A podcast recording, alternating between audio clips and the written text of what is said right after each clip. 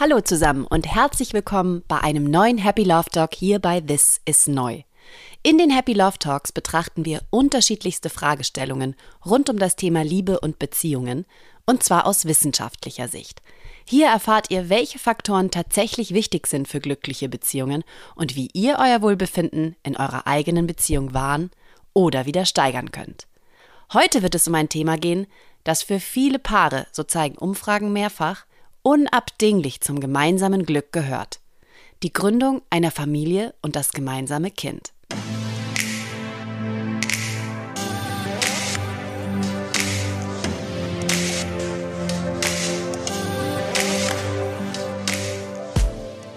So zeigt die Forsa-Umfrage zum Thema Die Zukunft der Familie, die 2016 erschienen ist, dass fast 90 Prozent der kinderlosen Männer und Frauen zwischen 18 und 30 Jahren, die befragt wurden, später auf jeden Fall einmal Kinder haben möchte. Für die Befragten bedeutet Familie Liebe, Geborgenheit und Vertrauen. Die Sehnsucht nach einem Kind lässt sich nur schwer argumentativ begründen. Für viele ist es der Wunsch nach dem Erleben bedingungsloser Liebe, nach existenziellen Erfahrungen, nach Sinnhaftigkeit, nach Glück. Evolutionspsychologisch steckt diese Sehnsucht tief in unseren Genen, der Drang nach Fortpflanzung und Arterhaltung. Und doch gehen die Geburtenraten in Deutschland stetig zurück. So zeigen die Daten des Statistischen Bundesamts deutlich, immer mehr deutsche Frauen bleiben kinderlos. Und zwar nicht nur gewollt, sondern eben auch ungewollt. Diese Paare sind für die Erfüllung des Kinderwunsches auf medizinische Hilfe angewiesen. Die reproduktionsmedizinische Behandlung stellt für die Betroffenen nicht nur finanziell, sondern auch körperlich und seelisch eine erhebliche Belastung dar. So technisch schreibt das das Bundesamt für Familie, Senioren, Frauen und Jugend auf seiner Seite. Für Menschen, die sich Kinder wünschen, fühlt es sich wie ein schwerer Schicksalsschlag an, wenn sie mit ihrem Partner, ihrer Partnerin einfach nicht schwanger werden. Die sozialpsychologische Forschung hat sich sehr lange nur mit der Frage beschäftigt, was mit Paaren geschieht, die Eltern werden. Es wurde untersucht, wie sich Rollen und Beziehungen verändern, wenn man Kinder kriegt, was das mit den Beteiligten macht. Die Frage, ob Kinder glücklich machen, wenn man sie hat, intensiv erforscht. Ignoriert wurde jedoch, was eigentlich mit ungewollt kinderlosen Paaren passiert und welche Auswirkungen dies auf deren Leben und Wohlbefinden hat. Es wurde zwar untersucht, welche psychologischen Faktoren das Kinderkriegen erschweren können, nicht aber, mit welchen psychologischen Folgen ungewollt Kinderlose leben müssen. Dieser Aspekt ist insofern bemerkenswert, da ungewollte Kinderlosigkeit einen erheblichen Teil der Gesellschaft betrifft. In diesem Happy Love Talk sprechen wir über die Tabuthemen ungewollte Kinderlosigkeit und Kinderwunschbehandlung. Wir erläutern keine medizinischen Fakten, sondern beleuchten die psychologischen Konsequenzen reproduktionsmedizinischer Behandlungen. Uns ist es wichtig zu zeigen, was mit der Beziehung passiert, wenn das Kinderkriegen auf natürlichem Weg nicht klappt. Was passiert, wenn Paare sich auf eine Kinderwunschbehandlung einlassen? mit welchen psychologischen Herausforderungen sie zu kämpfen haben und was man tun kann, um mit dieser schwierigen Situation umgehen zu lernen. Also los geht's mit der heutigen Folge Mehr Paarzeit garantiert, wenn sich ungewollte Kinderlosigkeit wie ein Schlag ins Gesicht anfühlt.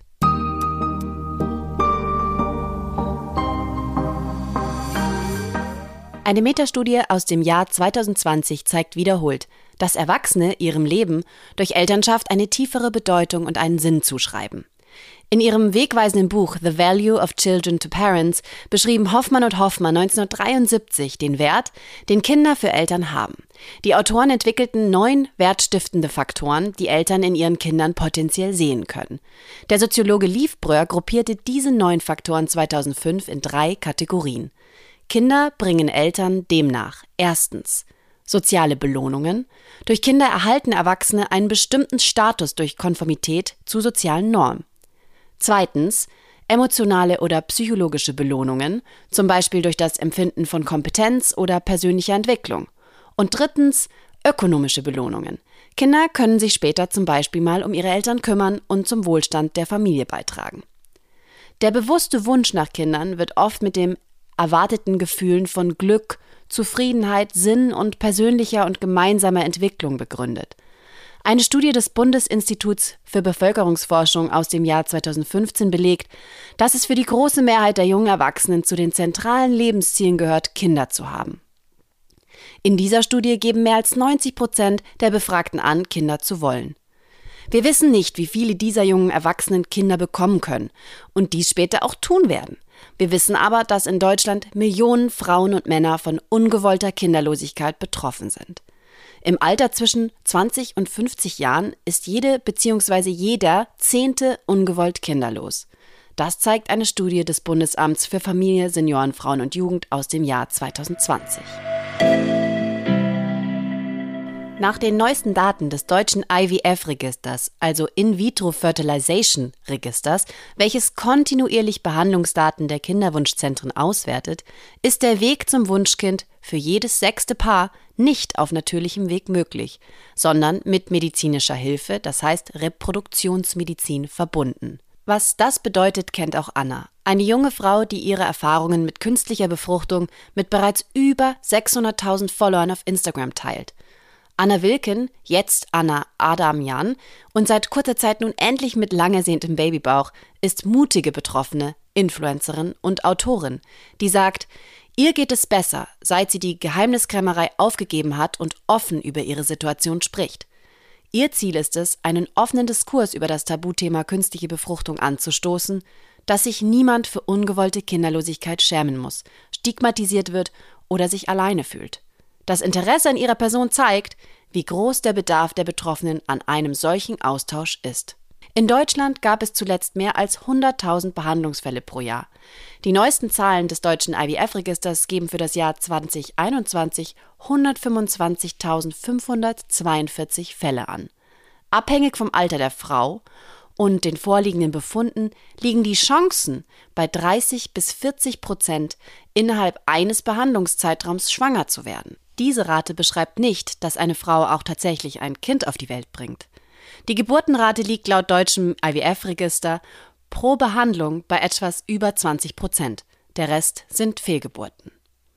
Reproduktionsmediziner finden heute bei etwa 80 Prozent der Paare auf beiden Seiten Faktoren, die ihre Fruchtbarkeit belasten können.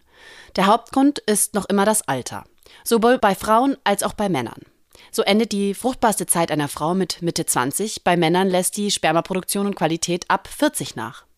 Laut WHO liegt eine Unfruchtbarkeit dann vor, wenn sich bei Paaren innerhalb eines Jahres trotz regelmäßigen und ungeschützten Geschlechtsverkehrs an den fruchtbaren Tagen der Frau keine Schwangerschaft einstellt. Vor allem im Bereich der Sexualaufklärung liegt der Fokus bisher fast ausschließlich auf den Themen Verhütung, Krankheitsübertragung und Teenie-Schwangerschaften. Das Thema Unfruchtbarkeit wird beinahe komplett vernachlässigt. Es ist tabu und wird damit praktisch verleugnet. Dadurch passiert Folgendes. Junge Menschen nehmen selbstverständlich für sehr lange Zeit an, dass sie fruchtbar sind, dass es überhaupt kein Problem geben wird, wenn sie irgendwann mal Kinder kriegen wollen. Ihnen wird ja auch suggeriert, dass jedes Mal, wenn die Pille sechs Stunden zu spät eingenommen wurde oder das Kondom verrutscht ist, eine Schwangerschaft quasi unausweichlich vor der Tür steht. Wenn sie sich dann dafür entscheiden, es mit dem Schwangerwerden zu probieren, sind viele überrascht, dass es nicht sofort im ersten Zyklus oder eben auch nicht im zwanzigsten klappt. Was passiert, wenn Paare merken, das ist irgendwie schwierig bei uns? Was passiert, wenn jeden Monat sehnsüchtig auf den Eisprung, den richtigen Moment für Sex und das Ausbleiben der Periode gewartet wird? Was passiert, wenn die Tage immer wieder kommen und die große Hoffnung auf ein Kind von tiefer Enttäuschung und dem Gefühl, es hat wieder nicht geklappt, abgelöst wird? Dieses Wechselbad aus Gefühlen, die immer neue Hoffnung und die immer neue Enttäuschung über das Ausbleiben einer Schwangerschaft, stellt eine große Herausforderung für ein Paar dar. Es ist wahnsinnig anstrengend, immer wieder neuen Mut zu schöpfen, der dann enttäuscht wird. Man muss sich bewusst sagen, dieses Mal wird's klappen. Die eigenen Zweifel daran aktiv wegschieben und die Angst, dass es das nicht wird, verdrängen. Hat man das geschafft, stellt man sich vor, wie schön es wäre, würde es klappen, malt sich die Zukunft bildhaft aus und erzeugt dadurch eigene positive Emotionen. Macht man den Schwangerschaftstest, fühlt es sich an, als ob ein Strich über den großen Erfolg oder die totale Niederlage entscheiden wird. In diesem Moment hängt die ganze schöne Zukunft, das ganze Leben, das man sich ausgemalt hat, vom Ergebnis der nächsten drei Minuten ab. Diese Spannung auszuhalten ist unerträglich, vor allem wenn die Angst mitschwingt, der Traum wird gleich zerstört. Wenn der Test dann ein negatives Ergebnis zeigt, fühlt sich das wie ein schwerer Schicksalsschlag an. Man fühlt Unglück, Verzweiflung, Wut, Fassungslosigkeit, Trauer und einen großen Schmerz. Die Betroffenen erleben einen richtigen Verlust. Auch wenn noch kein Kind gezeugt war, so haben die starke Hoffnung darauf und der Wunsch danach die Vorstellung davon total real gemacht. Wenn man diese Vorstellung, das erzeugte Bild des eigenen Kindes nun verliert und aufgeben muss, kann sich dieser Verlust für die Betroffenen anfühlen wie der Verlust eines geliebten Menschen. Deshalb ist die psychologische Belastung ungewollter Kinderlosigkeit auch so groß. Der große Schmerz kann bei vielen auch in eine Depression führen, die unbedingt professionelle Unterstützung erfordert. Zum Schmerz kommt nun der Druck. Sex ist plötzlich nicht mehr nur Vergnügen, sondern verfolgt ein ganz konkretes Ziel. Die Leichtigkeit miteinander geht verloren. Sex findet nicht mehr statt, wenn er sich für beide gut anfühlt, sondern wenn der Eisprung ansteht. Es gibt Terminabsprachen, Sexstellungen, die Schwangerschaft angeblich fördern sollen, gesunde Ernährung, Verzicht auf Alkohol und Zigaretten, sie nimmt Folsäurepräparate, R-Vitamine, dann soll man natürlich auch noch fit sein, nicht zu viel und nicht zu wenig wiegen, Schwermetalle vermeiden, nicht zu warme Hoden haben, Zahnfleischentzündungen behandeln lassen und, und, und. Und bei all dem dann bitte aber Stress vermeiden, denn Stress wirkt sich ganz negativ auf die Fruchtbarkeit aus. Je mehr Zeit vergeht, desto mutloser werden Paare. Das Warten zermürbt. Dass es nicht klappen mag, kann beide Partner an ihrer eigenen Sexualität, ihrer Weiblich und Männlichkeit zweifeln lassen. Dazu kommt Scham für die eigene Situation. Betroffene fühlen sich stigmatisiert, denn über ungewollte Kinderlosigkeit wird in der Regel nicht gesprochen. Wer von uns kennt ein Paar, das offen sagt, wir versuchen es jetzt schon seit fast zwei Jahren, aber es klappt einfach nicht. Betroffene sagen eher, ich hatte das Gefühl, keine richtige Frau zu sein, wenn ich es nicht schaffe, schwanger zu werden. Wenige Paare gehen tatsächlich offen mit ihrem unerfüllten Kinderwunsch um. Viele trauen sich nicht, offen darüber zu sprechen. Wer darüber spricht, macht sich verletzlich. Schließlich klappt da was nicht, was eigentlich als natürlichste Sache der Welt gilt. Ungewollte Kinderlosigkeit ist immer noch ein Tabuthema. Menschen, die keine Kinder bekommen können, fühlen sich stigmatisiert. Das liegt nicht zuletzt an vielen gut gemeinten Ratschlägen, was man machen muss, damit es endlich klappt. Anna sagt, da schwingt immer mit, ich bin selbst schuld, dass es noch nicht geklappt hat, weil ich diesen oder jenen Tipp noch nicht befolgt habe. Ob es Hilflosigkeit oder einfach nur Unreflektiertheit ist, viele Betroffene fühlen sich von den Reaktionen ihres Umfelds verletzt oder unter Druck gesetzt. Aussagen wie bei dir klappt das schon auch noch oder sei froh, so hast du mehr Zeit für dich, seien wie ein Schlag ins Gesicht. Dazu kommen Freundinnen, die am laufenden Band schwanger werden oder Eltern und Schwiegereltern, die sich doch so sehr ein Enkelkind wünschen. Dadurch entstehen Gefühle des eigenen Versagens oder Gefühle wie ich habe mich einfach noch nicht genug angestrengt.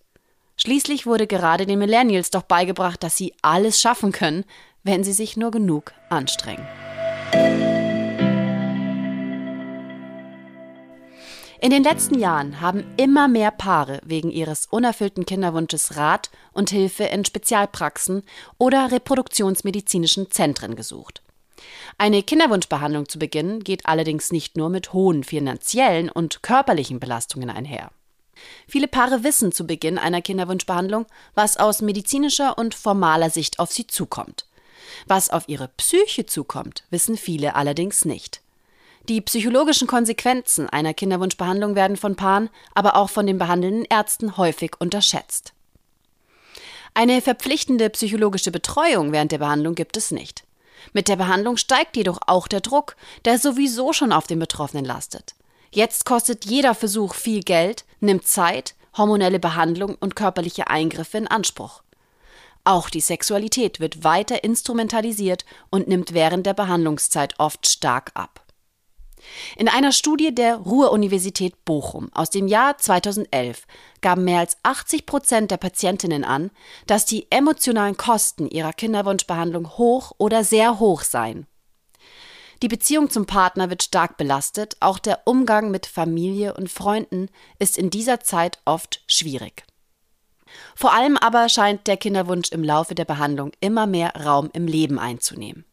Bei drei von vier Befragten war er so beherrschend, dass sich alles diesem Ziel unterordnete, und jede zweite Patientin empfand sogar, dass sie durch das überwältigende Verlangen nach einem Baby die Kontrolle über die Situation verlor.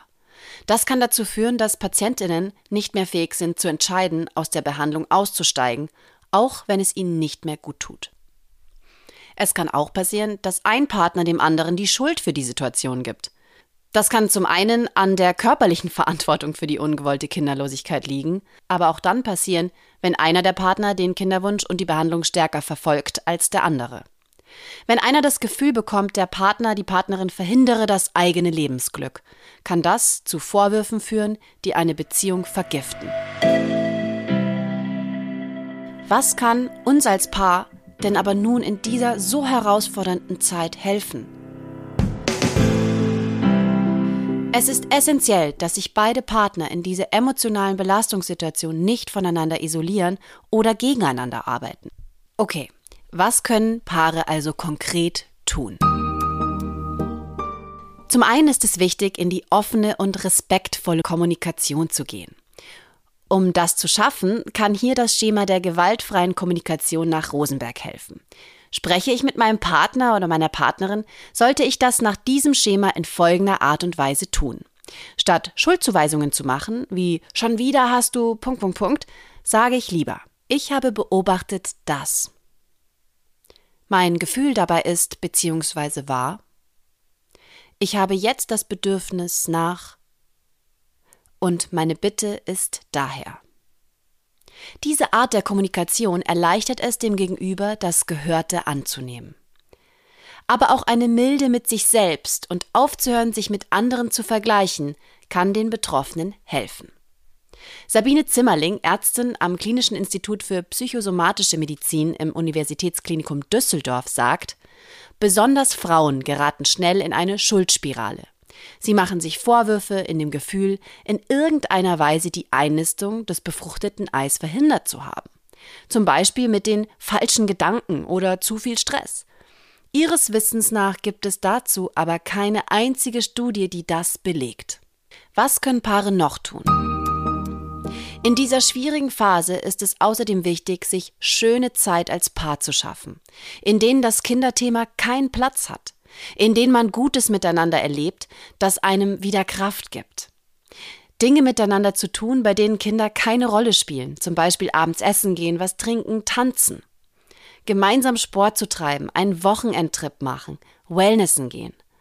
Und auch mal nicht über das Thema zu sprechen. Für viele ist auch die Geheimniskrämerei eine Belastung. Schließlich ist auch die Kinderwunschbehandlung ein Tabuthema, über das nicht gesprochen wird. In der Arbeit müssen Frauen lügen, wenn sie sich Zeit für die vielen medizinischen Behandlungstermine freischaufeln. Zu groß ist die Angst vor Stigmatisierung oder benachteiligter Behandlung, wenn die Chefin denkt, dass sie nicht mehr langfristig mit der Person zu planen braucht. Auch Männer haben Angst vor Stigmatisierung, nach dem Motto, der kriegt anscheinend keinen hoch. Was können Paare denn aber nun tun, wenn sie den Kinderwunsch schmerzhaft aufgeben müssen? Wie können sie sich selbst und ihre Beziehung retten? Für die meisten Paare endet eine Kinderwunschbehandlung leider nicht erfolgreich. Für Paare, die sich von ihrem Kinderwunsch verabschieden, ist dieser Abschied ein langwieriger Trauerprozess. Es ist zentral, sich in dieser Situation psychologische Unterstützung zu holen.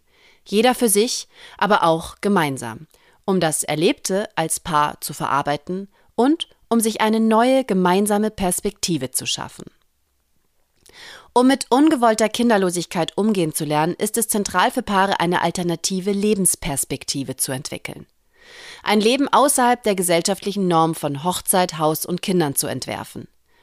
Matthews und Matthews sprechen in diesem Zusammenhang von einer notwendigen Transition der persönlichen und sozialen Identität dieser Personen. Es geht dabei um eine bedeutende Rekonstruktion der Realität, die beide Partner, aber auch deren Familien und Freunde umsetzen müssen. Rollen, die man sich selbst und die einem andere zugeschrieben haben, müssen angepasst und umgeschrieben werden. Auch Offenheit mit Vertrauten kann helfen, ein bisschen von der Last abzugeben, sich Luft zu machen, neue Kraft zu schöpfen und sich vielleicht sogar verstanden zu fühlen. Es hilft, dem Gegenüber offen zu sagen, was man von ihm oder ihr braucht. Keine guten Ratschläge, keine eigenen Erfahrungen, keine Geschichten über die eigenen Kinder, die oft so anstrengend sind, sondern jemanden, der zuhört, anerkennt, was gesagt wurde und dann fragt, was derjenige gerade braucht, was ihm guttun würde. Es geht also darum, als Paar neue, eigene und gemeinsame Ziele und Leidenschaften zu entwickeln. Aufgaben zu finden, die emotionale, aber auch soziale Belohnungen mit sich bringen können. Sich zu öffnen, um sich dadurch Unterstützung zu sichern. Aber es geht auch darum, den eigenen Fokus bewusst zu lenken. Dazu machen wir einen kurzen Ausflug in die Glücksforschung. In der Glücksforschung wird subjektives Wohlbefinden definiert als Konstrukt, das sich aus zwei Komponenten zusammensetzt. Glück und Lebenszufriedenheit. Glück umfasst die eher kurzfristigen und dynamischen emotionalen Reaktionen auf gegenwärtige Situationen. Das heißt, wie gut fühlt sich etwas gerade an? Lebenszufriedenheit ergibt sich aus den langfristigen und relativ stabilen kognitiven Beurteilungen der allgemeinen Lebensumstände. Das heißt, wie bewerte ich mein Leben, meine Lebensumstände langfristig gesehen? Verschiedene Faktoren können empfundenes Glück und eigene Lebenszufriedenheit beeinflussen. Ein Modell von Sheldon und Leo Bomirski aus dem Jahr 2004 lenkt den Fokus darauf, dass Glück und Zufriedenheit vor allem von uns selbst abhängen und gelernt werden können. Die Forscher zeigen, dass unser Wohlbefinden durch drei Hauptfaktoren beeinflusst wird. Erstens den individuellen Setpoint, der genetisch bedingt ist und das grundsätzliche Wohlbefinden einer Person beschreibt, wenn alle anderen Faktoren konstant gehalten werden. Zweitens die Lebensumstände, das heißt, wie eine Person wo lebt und was sie besitzt. Dazu zählen unter anderem Alter, Familienstand, ob jemand einen Job hat und das Einkommen. Drittens. Die bewussten Aktivitäten einer Person. Diese Aktivitäten können entweder den eigenen Willen betreffen, also zum Beispiel das konsequente Streben nach persönlichen Zielen, oder das eigene Verhalten betreffen, also zum Beispiel regelmäßig nett zu anderen Personen zu sein, oder aber auch kognitiv sein, das heißt zum Beispiel regelmäßig eine optimistische oder positive Sichtweise einnehmen. Die Forscher zeigen mit ihrem Modell, dass die eigene Einstellung, der eigene Wille und das eigene Verhalten, das eigene Zutun, um glücklich zu sein, einen signifikanten Einfluss auf das persönliche Wohlbefinden hat. Das heißt, Ihr habt die Wahl. Ihr könnt euch bewusst aus Situationen, in denen ihr großes Unglück empfindet, hinaushelfen. Durch neue Perspektiven, Aufgaben und Verhaltensweisen, das ist nicht leicht und geht auch oft nicht schnell.